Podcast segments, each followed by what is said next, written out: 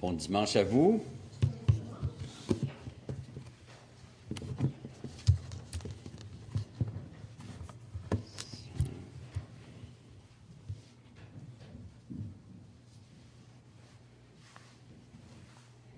C'est une joie de vous retrouver euh, chaque fois que j'ai l'occasion de vous rendre visite. Et je suis heureux de voir que vous avez introduit dans vos cultes un temps pour la confession des péchés et l'assurance du pardon. Si on devait confesser euh, ses péchés sans avoir cette assurance du pardon, ça serait difficile. Parce que si on n'a pas l'assurance du pardon, on a l'inquiétude de la condamnation. Mais quand on confesse ses péchés, nous avons toujours cette assurance du pardon. Le revers, c'est que si on, celui qui ne confesse pas ses péchés à Dieu, celui qui n'est pas repentant, n'a pas le pardon de Dieu. Alors, je, je, suis très heureux de voir que vous avez cet élément dans vos cultes.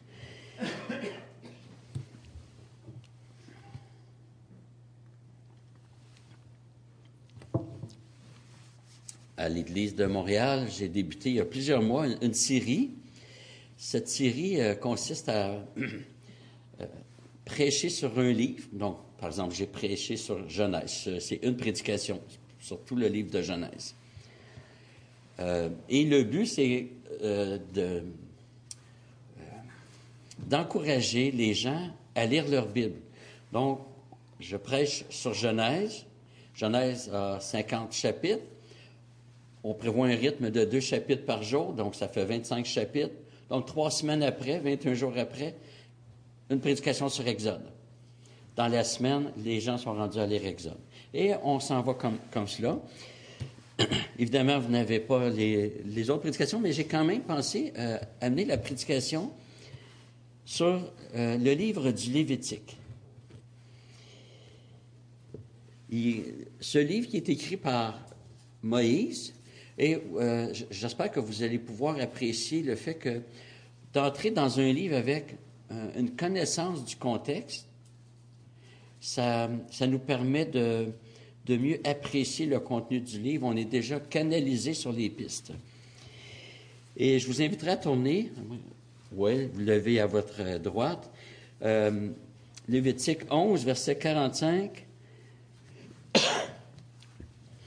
Je suis l'Éternel qui vous ai fait monter du pays d'Égypte pour être votre Dieu.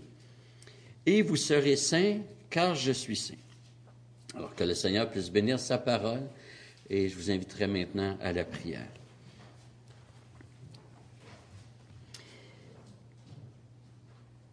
Seigneur, nous avons chanté que c'est à tes pieds que nous devons être à tes pieds pour euh, être enseigné, comme Paul qui a, grandi, qui a été formé au pied de Gamaliel. Euh, Seigneur, euh, le, le, disciple se prosterne à tes pieds pour t'adorer, mais aussi pour être instruit. Reconnaissant, Seigneur, que toi seul possèdes la sagesse, la connaissance. Tu es vraiment le logos, le verbe. toute sagesse réside en toi. Toute source d'intelligence, Seigneur Dieu, c'est toi. Seigneur, nous voulons nous prosterner aussi euh, pour exprimer notre soumission à ta parole. Nous te prions, Seigneur, que euh, tu fasses de nous des adorateurs, euh, pas seulement pour chanter des cantiques, pour te prier, mais aussi pour t'obéir, parce que l'obéissance est aussi un acte d'adoration. Seigneur, que ta parole ce matin puisse transformer, renouveler nos pensées, toucher nos cœurs.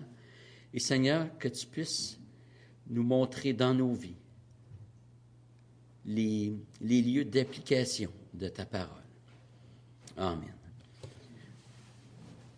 Alors, le livre du Lévitique tire son nom de Lévi, qui est un des douze fils de Jacob, donc qui a donné son nom à une tribu.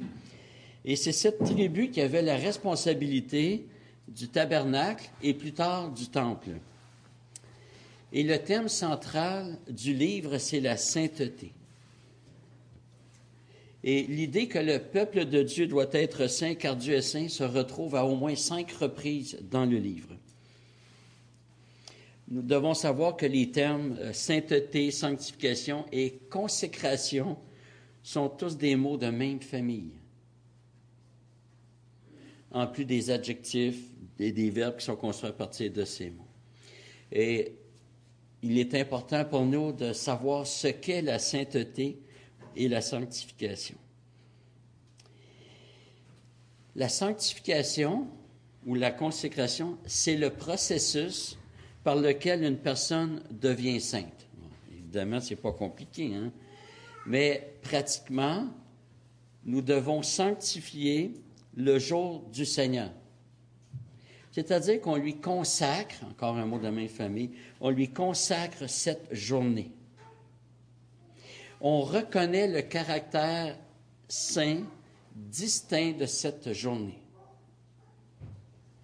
Et on le reconnaît pratiquement et quotidiennement en fonction de ce caractère saint. Certains disent que être saint, c'est être mis à part. Et pour d'autres, être saint, c'est être sans péché. En fait, le sens le plus près des Écritures, c'est vraiment être réservé pour une fonction spéciale. Et contrairement à ce qu'on peut penser, la sainteté n'est pas, premièrement, le fait de vivre sans péché. Mais je dirais que la pureté, le fait de vivre sans péché, doit découler de la sainteté. Et c'est comme le mariage.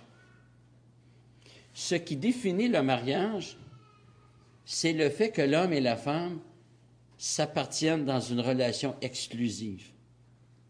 Le fait que l'homme ne doive pas aller vers d'autres femmes, ce n'est pas la définition du mariage, c'est la conséquence, c'est ce qui en découle.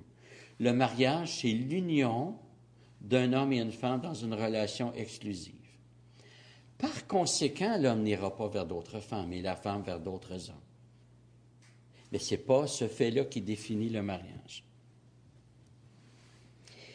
La sainteté ne se définit pas premièrement par rapport au péché, mais euh, le fait de s'éloigner du péché en découle.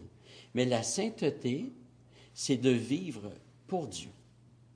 Parce qu'il y a un danger de penser que j'ai juste à éloigner les, les péchés dans ma vie, puis je vais penser que je vis la sainteté.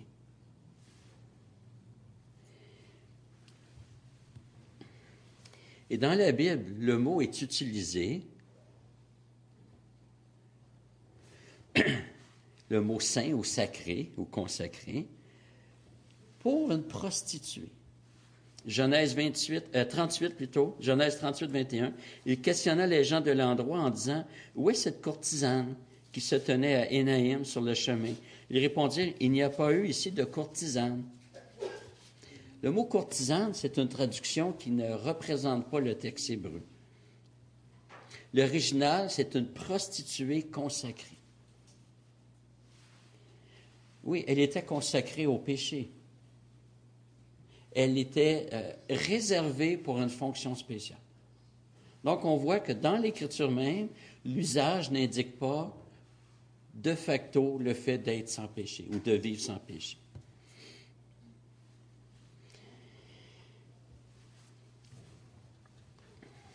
Donc, on voit que le sens d'être mis à part, d'être réservé, est très présent dans le sens du mot consacré ou sanctifié. Et la prostituée était vraiment mise à part de toute autre activité pour se consacrer entièrement à son activité, aussi, débauchée soit-elle. Et lorsqu'on définit la sainteté uniquement par l'idée de vivre séparé d'eux, c'est pratiquement comme si un homme disait, moi, je, veux vivre le mariage, je me sépare de toutes les femmes. De toutes les autres femmes, mais sans comprendre que euh, non, un attachement à une femme qui définit le mariage.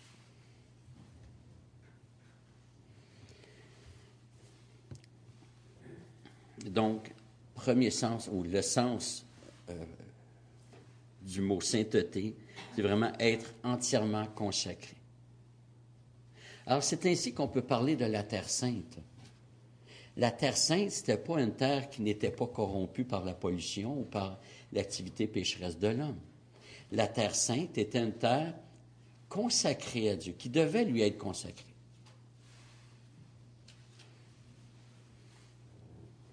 Donc, avec l'idée de consécration vient rapidement l'idée d'appartenance.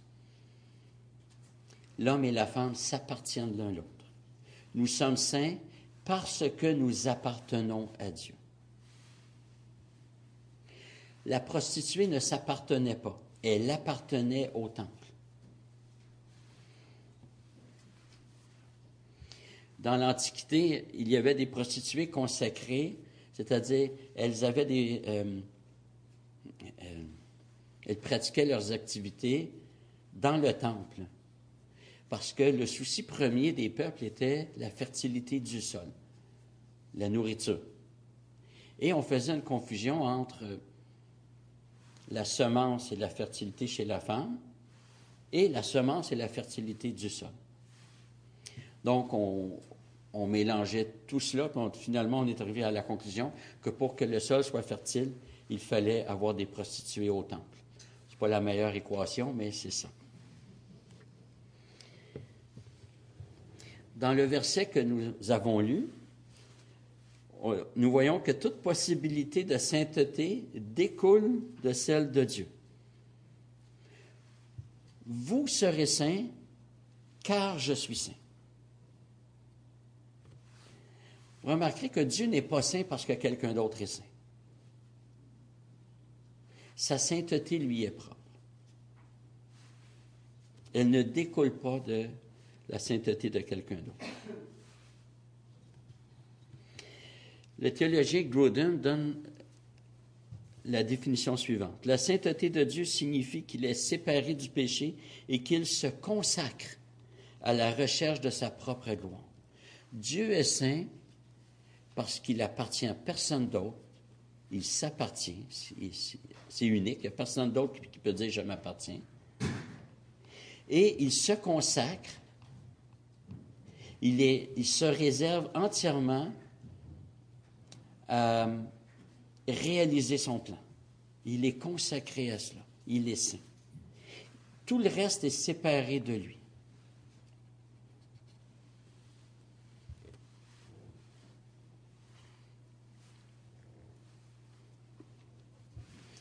Probablement que c'est parce que Dieu est sans péché qu'on a pensé que la, sainteté était d'abord le fait d'être sans péché. Mais comme j'ai mentionné, c'est parce qu'il est consacré à son plan. Il est le même hier, aujourd'hui et demain. Il ne déroge jamais à ce, qu'il, à, ce à quoi il se consacre. Tout, Jacques 1,17, tout don excellent et tout cadeau parfait viennent d'en haut, du Père de lumière, chez lequel il n'y a ni changement ni ombre de variation. Notre Dieu est consacré entièrement. Il est trois fois saint. Et parce qu'il est consacré entièrement à cela, il est sans péché. Toutes ses paroles sont saintes, toutes ses paroles visent la gloire de son nom. Toutes ses actions sont saintes, même lorsqu'il juge, même lorsqu'il fait naître un enfant avec un handicap lourd. Ses œuvres demeurent saintes. À nos yeux, on dit c'est horrible, et je peux comprendre.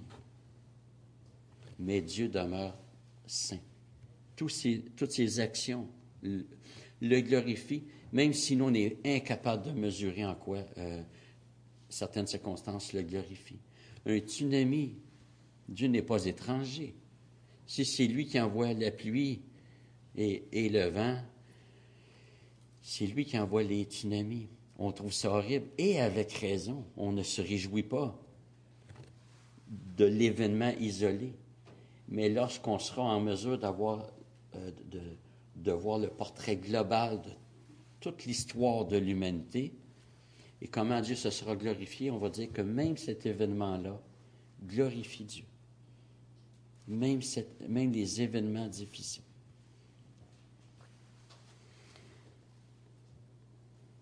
La parole de Dieu est sainte puisqu'elle est consacrée à exposer le plan de Dieu, à révéler ce Dieu trois fois saint. Donc Dieu, il est saint en lui-même. Et ça, c'est unique. Pour l'homme, il n'en est pas ainsi. La sainteté de l'homme ne peut être que celle de Dieu qui lui est appliquée.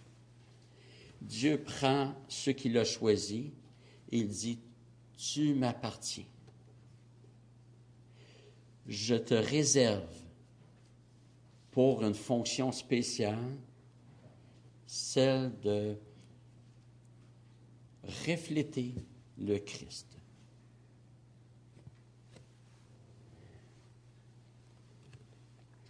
Puisque l'homme a été créé à l'image de Dieu et que cette image a été souillée par le péché, la rédemption rétablit l'image de Dieu en nous.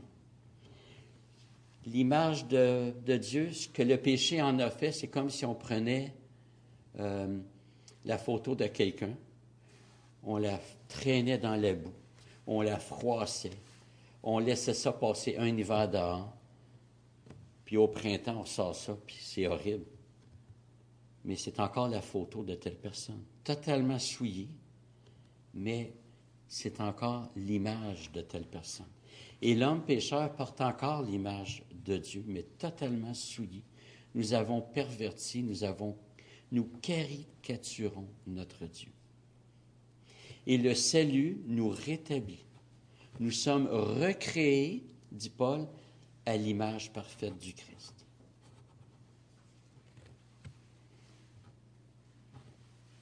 Éphésiens 2.10, car nous sommes son ouvrage. Littéralement, c'est son poème. Nous avons été créés en Jésus-Christ pour des œuvres bonnes que Dieu a préparées d'avance afin que nous les pratiquions. Notre création en Adam nous a communiqué la nature pécheresse. On n'a pas à se disculper parce que notre ancêtre euh, a péché. Nous péchons, et lorsque nous péchons, ce n'est pas Adam qui nous force à pécher. Nous péchons parce que nous voulons pécher. Chacun, lorsqu'il est tenté, est tenté par sa propre convoitise, pas par celle d'Adam et. Nous sommes coupables parce que nous perpétuons ce que nous devrions rejeter. Donc, nous avons été créés en Adam. Et Dieu, pour son peuple, il dit, je fais une action. Et la première qu'il fait, je suis l'Éternel qui vous ai fait monter du pays d'Égypte pour être votre Dieu. Pas parce qu'il fait plus beau dans un autre pays, pas parce qu'il y a des meilleurs fruits, pour être votre Dieu. C'est-à-dire pour que la relation soit rétablie. Elle a été perdue en Adam. Adam et Ève ont été expulsés. L'alliance que Dieu établit vise à, rétablir l'homme dans la relation avec Dieu.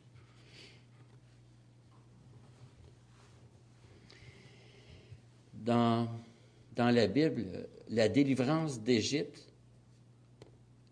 c'est une ombre par rapport aux réalités qui sont en Jésus-Christ. C'est arrivé réellement, mais pour nous montrer qu'il y a une délivrance à venir pour le vrai peuple de, de Dieu. Et cette délivrance, c'est celle du péché.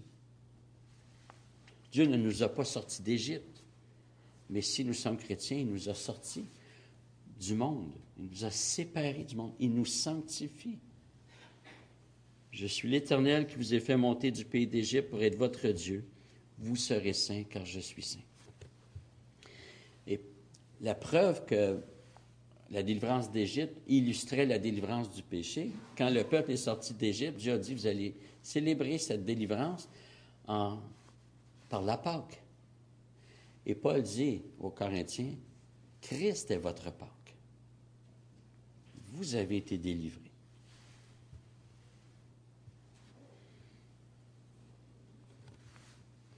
Maintenant, pour bien comprendre comment euh, se vit la sainteté ou la sanctification, on doit parler j'aime pas trop le mot, mais d'étape.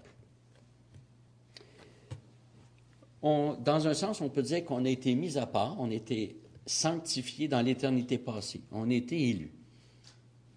On a été élu pour la sanctification. Et Paul a pu dire aux Galates, Galates 1, verset 15 et 16, Celui qui m'avait mis à part dès le sein de ma mère et qui m'a appelé par sa grâce, a trouvé bon de révéler en moi son Fils. Dieu avait, Paul pouvait dire, dès ma conception, Dieu m'avait mis à part, m'avait sanctifié.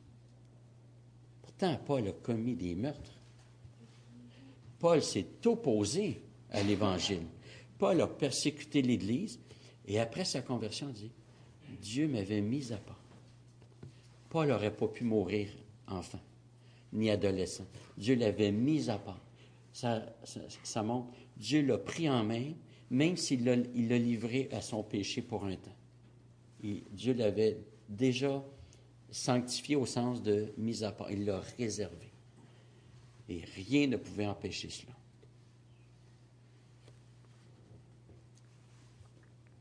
Donc, il y a un statut de saint, même avant la conversion.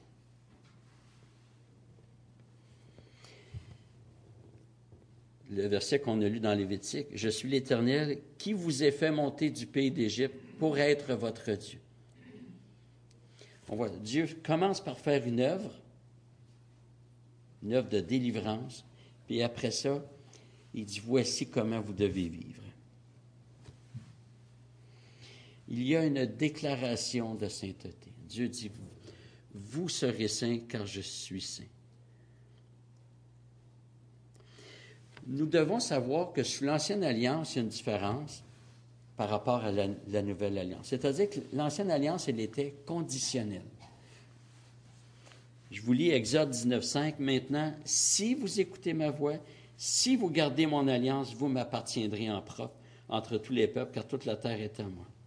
Quant à vous, vous serez pour moi un royaume de sacrificateurs et une nation sainte. Voilà les paroles que tu diras aux Israélites. Voyez la notion de sainteté, d'appartenir exclusivement à Dieu. Sous l'Ancienne Alliance, elle était conditionnelle. Maintenant, si vous écoutez ma voix, si vous gardez mon alliance, vous m'appartiendrez.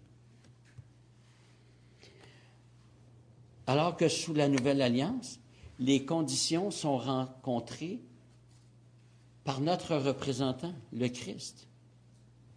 Nous sommes saints parce qu'il est saint.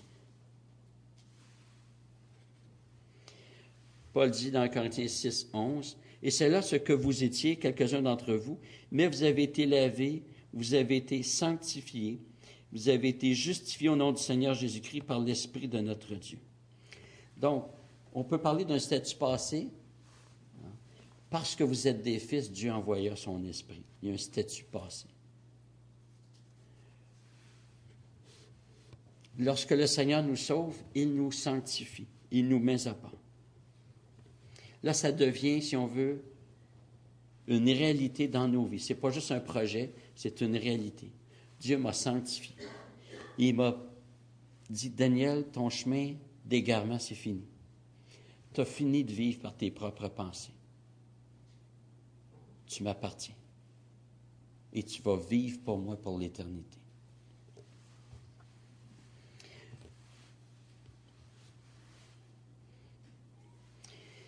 Il y a peut-être un, élément qui nous échappe quand on voit les commandements de notre Dieu. Et je vais relire le verset qui est au, à l'écran. Je suis l'Éternel qui vous ai fait monter du pays d'Égypte pour être votre Dieu. Vous serez saints car je suis saint. Lorsqu'on lit une telle phrase, on peut la recevoir sous deux aspects. Le commandement, vous serez saint. Et la plupart du temps, quand on lit, c'est ce qu'on reçoit. Oh, j'ai un commandement ici. J'ai euh, un impératif, j'ai un ordre. C'est pas négociable. Donc, quand je lis ça, je me dis, bon, je ne peux pas continuer à vivre pour moi-même, selon mes propres pensées.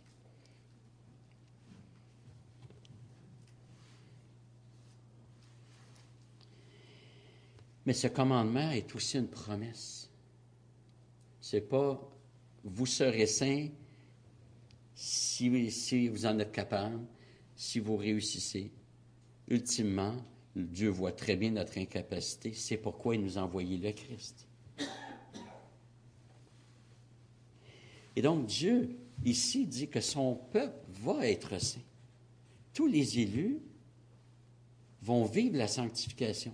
Ce n'est pas juste un commandement, c'est une promesse de Dieu. Et Paul dit dans, dans 1 Thessaloniciens 5, 23 et 24,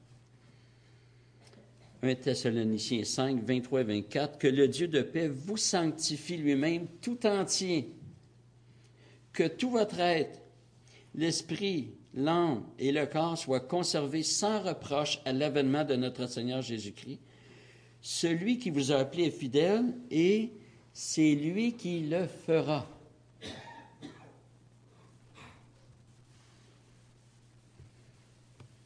Donc, oui, il y a l'aspect commandement. Je n'ai pas le, droit de dire, tiens, c'est Dieu qui le fera. Moi, j'arrête tout effort. Ça, ça serait très mal comprendre le salut. Parce que dans le processus que Dieu fait, c'est lui qui donne le vouloir et le faire. Et si je, si je ne joins pas tous mes efforts, je dois me poser la question, est-ce que j'ai donné ma vie à Jésus-Christ? Finalement, si je, ne suis pas engagé dans ce processus de sanctification, je dois me poser la question. Et Paul dit, examinez pour voir si vous êtes dans la foi. Je dois me poser la question. Il m'est arrivé parfois, sinon souvent, de demander à des personnes à qui je donne, que je donnais des études bibliques. Puis, finalement, souvent, c'est des personnes qui viennent d'autres milieux. Puis, à un moment donné, je leur demande, explique-moi ce que tu as compris de la conversion. Puis quand, ah, j'ai accepté Jésus, mais il n'y a aucune référence à, vivre en soumission à Dieu. je dis, as-tu vraiment besoin du berger? Parce que d'après ce que j'entends, tu sembles vouloir suivre tes propres voies. As-tu besoin du berger ou tu veux? Hein? Être converti, c'est suivre le berger. Mes brebis entendent ma voix et elles me suivent. Si, si tu ne veux pas suivre, tu n'as peut-être pas été sauvé.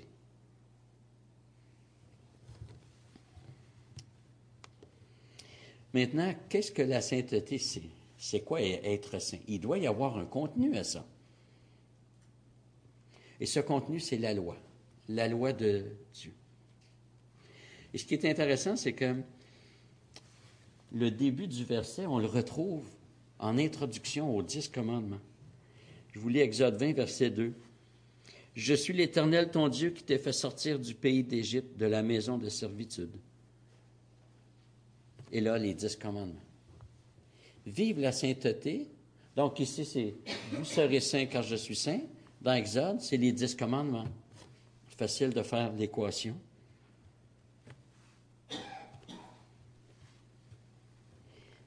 Comment vivre la sainteté? C'est vivre en soumission à la loi. Pas dans une approche légaliste, pas dans une approche orgueilleuse de dire je réussis à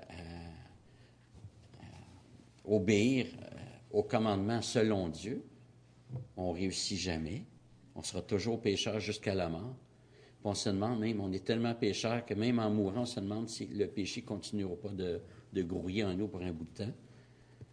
Nous sommes foncièrement pécheurs. Mais une soumission qui découle de la foi et non pas de la prétention. Et il y a une grande différence entre les deux si je vais voir mon médecin, puis qui me dit, écoute, tu es malade, tu es très malade, voici ce que tu dois faire, ça va bien aller. Ma soumission ne sera pas une soumission légaliste, ni prétentieuse, mais le contraire. Je serai soumis parce que je reconnais que je suis incapable par moi-même de vivre. Et c'est par confiance c'est parce que je mets ma foi dans le médecin que je vais obéir au médecin. Et la foi entraîne, la vraie foi entraîne l'obéissance. C'est par la foi qu'Abraham obéit et parti vers un pays qu'il ne connaissait pas. Frères et sœurs, la sanctification dans nos vies, c'est vivre selon la loi de Dieu, les commandements. et je dirais les dix commandements, incluant le jour du Seigneur. Très mal compris, je pense, dans le milieu protestant. Euh, la plupart du temps, on, le rejette. C'est particulier, il y, a des, il y a des gens qui me disent finalement croire à neuf commandements. Le commandement sur le jour du Seigneur, ils n'y croient pas. Je leur dis, je pense que vous croyez à neuf commandements et demi. Parce que le quatrième commandement, c'est pas juste sur le sabbat, c'est sur le travail aussi. Tu, crois que travailler, c'est un commandement. C'est pas facultatif. Donc, tu crois neuf commandements et demi. On, coupe un commandement en deux. Évidemment, on ne vit pas le, sabbat comme le peuple juif le vivait. Euh, il y avait toutes sortes de sabbats, de jubilés, mais on vit un jour sur sept consacré à Dieu. Et nous gardons la même séquence que le, euh, que le quatrième commandement. Nous, les chrétiens, nous travaillons aussi six jours. Travailler, c'est pas juste pour l'employeur, c'est les travaux domestiques et tout, scolaires. Nous faisons tout notre travail en six jours, du lundi au samedi, et le septième jour, le dimanche, le septième jour de cette séquence, c'est un jour consacré à Dieu.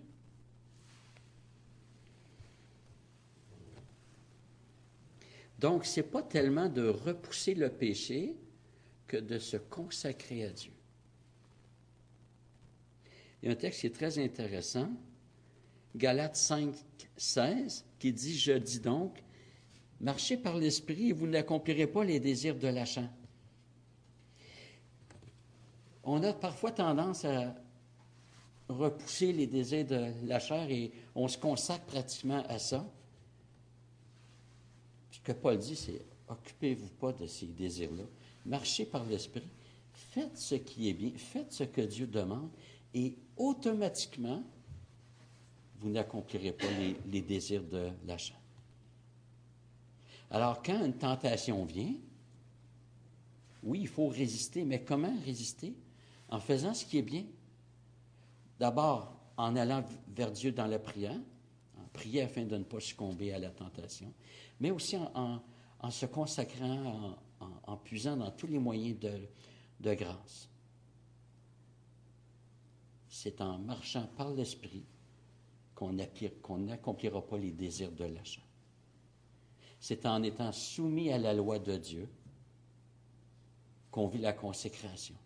C'est en aimant sa femme comme le Christ a aimé l'Église qu'automatiquement, je n'irai pas vers d'autres femmes.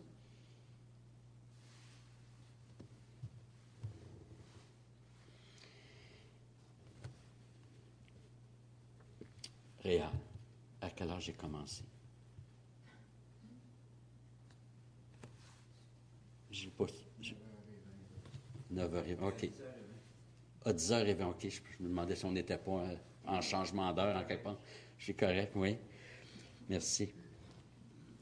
Lorsqu'on lit le livre du Lévitique, on constate qu'il y a une, importance accordée à, certains éléments. Et si on ne comprend pas le, le, but, on va lire ça et on va dire c'est complètement inutile. C'est déconnecté, ça ne me concerne pas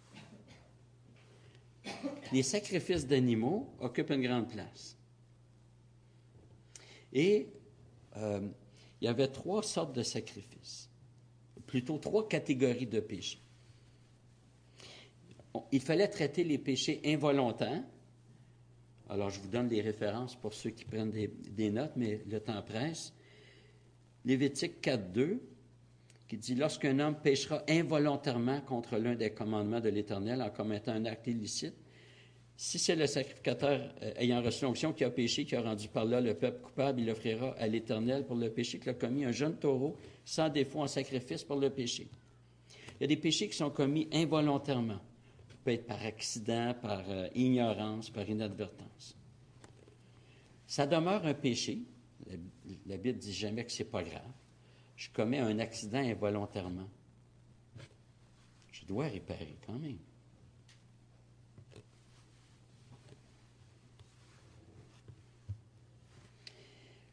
Il y a aussi des péchés volontaires. Lévitique 5, 21 à 25. Lorsque quelqu'un péchera et commettra une infidélité envers l'Éternel, en mentant à son compatriote au sujet, au sujet d'un dépôt d'une valeur remise en main ou d'un vol ou bien en commettant une extorsion envers son compatriote, en ayant avoir trouvé un objet perdu ou en faisant un faux serment au sujet de l'un de tous les péchés que l'homme peut commettre. Lorsqu'il péchera ainsi, se rendra coupable, il rendra l'objet qu'il a volé ou extorqué le dépôt qui lui avait été confié, l'objet perdu qu'il a trouvé, ou la chose quelconque sur laquelle il a fait un faux serment. Il le restituera en sa totalité, il y ajoutera un cinquième et le remettra à son propriétaire le jour même où il offrira son sacrifice de culpabilité. Il l'amènera au sacrificateur à cause de sa culpabilité envers l'Éternel, un bélier sans défaut, pris du troupeau d'après ton estimation comme sacrifice de culpabilité. Les péchés volontaires, il y a des fois, on, va dire, oui, mais tout péché, à part quand on l'ignorait totalement, tout péché est volontaire. Mais il y a une nuance que l'Écriture fait. Quand on parle de péché volontaire, c'est. Euh, il y, a une autre, une autre catégorie qui est volontaire, mais qui n'est pas juste volontaire. Et on va la voir. Mais un péché volontaire, on désigne, la Bible désigne par péché volontaire un péché qu'on commet par faiblesse humaine. On est conscient. On a eu une faiblesse. David avec Bathsheba. C'est un péché volontaire, évidemment. Il y a eu une faiblesse. Mais l'autre catégorie, euh, les péchés ne sont pas juste volontaires, ils sont délibérés, ils sont prémédités. Et euh, littéralement, ce sont des péchés, littéralement, c'est la main levée, mais nous, en français, on parlerait de point levé contre Dieu. Ce sont des péchés qui visent à exprimer une défiance à Dieu, une arrogance à Dieu un mépris ouvert. Nombre 15, versets 29 à 31. Quand on agira involontairement, il y aura une même loi pour l'Autochtone d'entre les Israélites et pour l'immigrant en séjour au milieu d'eux. Mais si quelqu'un parmi les Autochtones ou parmi les immigrants agit d'une manière délibérée, il blasphème l'Éternel, celui-là sera retranché du milieu de son peuple lui ne peut pas amener un sacrifice au temple pour être pardonné. Il sera retranché du milieu de son peuple. Il a méprisé la parole de l'Éternel il a violé son commandement. Cette personne sera retranchée. Elle portera le poids de sa faute, pas de sacrifice, pour un péché à point levé. Hébreux 10, 26 et 27. Car si nous péchons volontairement après avoir reçu la connaissance de la vérité, il ne reste plus de sacrifice pour les péchés mais une attente terrifiante du jugement et l'ardeur du feu, prêt à dévorer les rebelles.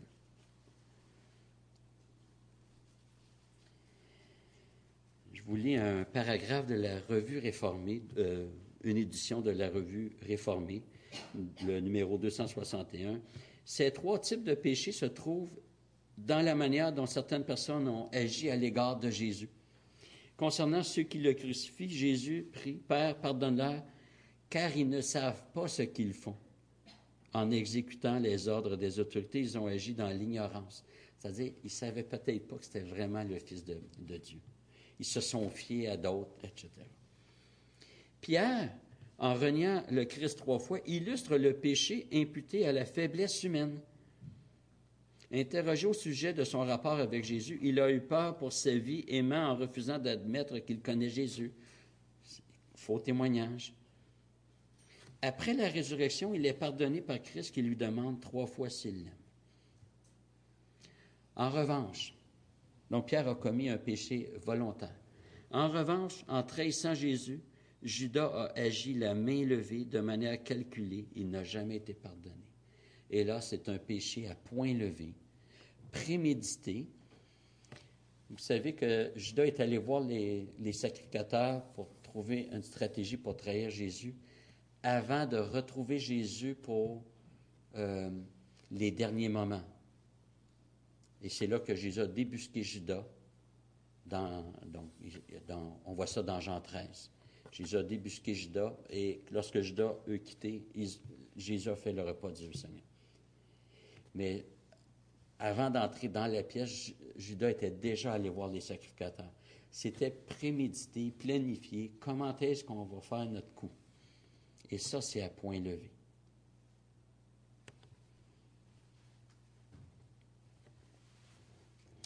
le Christ a expié pour nos fautes, mais celui qui rejette le Christ, qui méprise Dieu, qui est arrogant, lève le poing contre Dieu devant l'Évangile, lui n'a pas de pardon. Et c'est délibérément, en connaissance de cause. Et il y a peut-être même un lien, je ne le développerai pas, mais il y a peut-être un lien, sinon probablement un lien avec le péché contre le Saint-Esprit, qui est délibéré.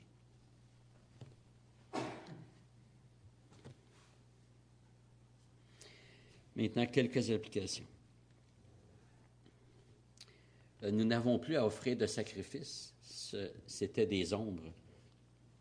Le sacrifice parfait, c'est Jésus-Christ. Quand nous péchons, notre seul refuge, c'est celui de Jésus-Christ. Il n'y aura pas d'autre sacrifice. Il n'y a rien d'autre que le sacrifice de Jésus-Christ que Dieu agrée. Deuxième application, quand on lit le livre des Lévitiques, c'est d'accorder de l'importance aux détails. On lit dans le Lévitique des lois, donc l'application des dix commandements, et on peut être surpris de voir des détails. Et même dans les rituels, les ustensiles consacrés, il y en a qui vont dire, qu'est-ce que ça peut bien faire? C'est des ustensiles? Le Seigneur nous montre par cela que tous les aspects de nos vies doivent être consacrés à Dieu. On trouve ça banal, un, ustensile. Bien, dans nos vies, peut-être qu'on trouve ça banal de regarder euh, tel genre d'émission.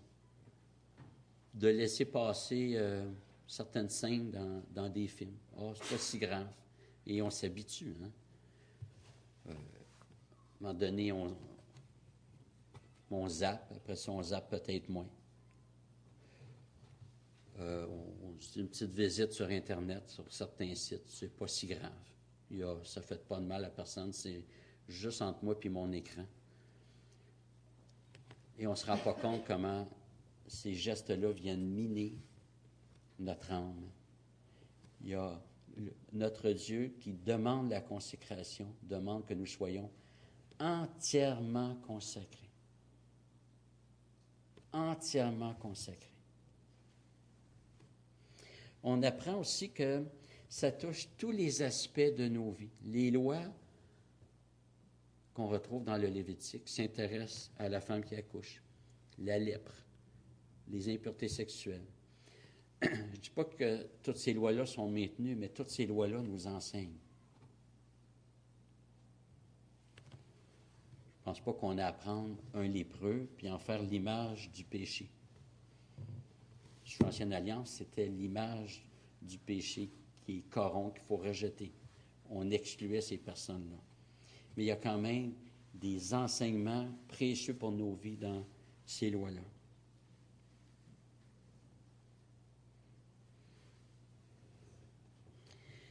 Les, restrictions alimentaires, ça nous enseigne. Euh, dans Actes 10 et 11, on voit que Pierre, euh, Dieu demande à Pierre d'aller évangéliser chez un non-juif. Pierre a de la misère avec ça. Bien de la misère avec ça. Dieu fait descendre une nappe, dans une vision, fait descendre une nappe, plein d'animaux, et Dieu dit, tu et mange. Pierre dit, j'ai jamais rien mangé d'un peu. Je ne commencerai pas aujourd'hui.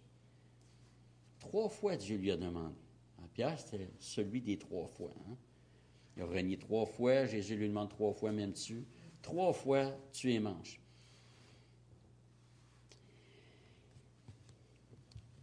Et Pierre ne voulait pas parce qu'il dit Voyons, la loi est claire, il y a des restrictions alimentaires. Et donc, Pierre trouvait qu'il y avait des animaux impurs, on ne les mange pas, et il trouvait que les non-juifs étaient impurs. Et donc, les restrictions alimentaires visaient à montrer que c'est Dieu qui décide ce qui est pur et impur. Tel animal est peu, tel animal est peu. Avant, avant Moïse, les hommes pouvaient manger de tous les animaux, à partir de Genèse 9. Dieu dit, je vous donne tout ce qui vit sur la terre comme nourriture, comme je l'avais fait des végétaux.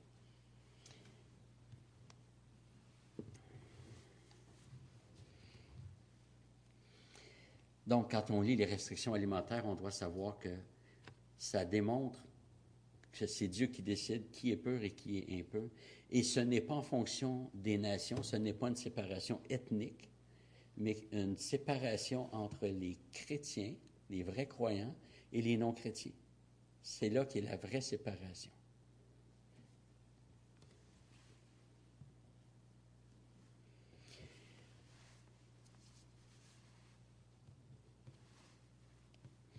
Troisième application de la sanctification, c'est que ça ne doit pas atteindre que les individus, c'est-à-dire que les élus. Dieu s'engage à sanctifier tout.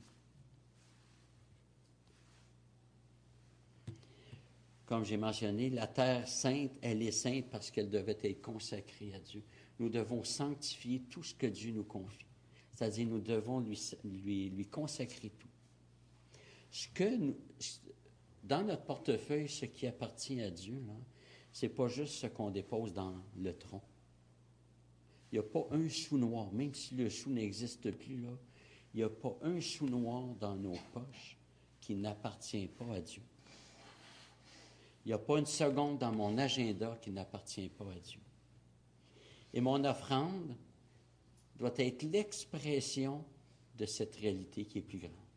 Le jour consacré à Dieu doit être l'expression du fait que tous les jours, je, je me consacre à Dieu.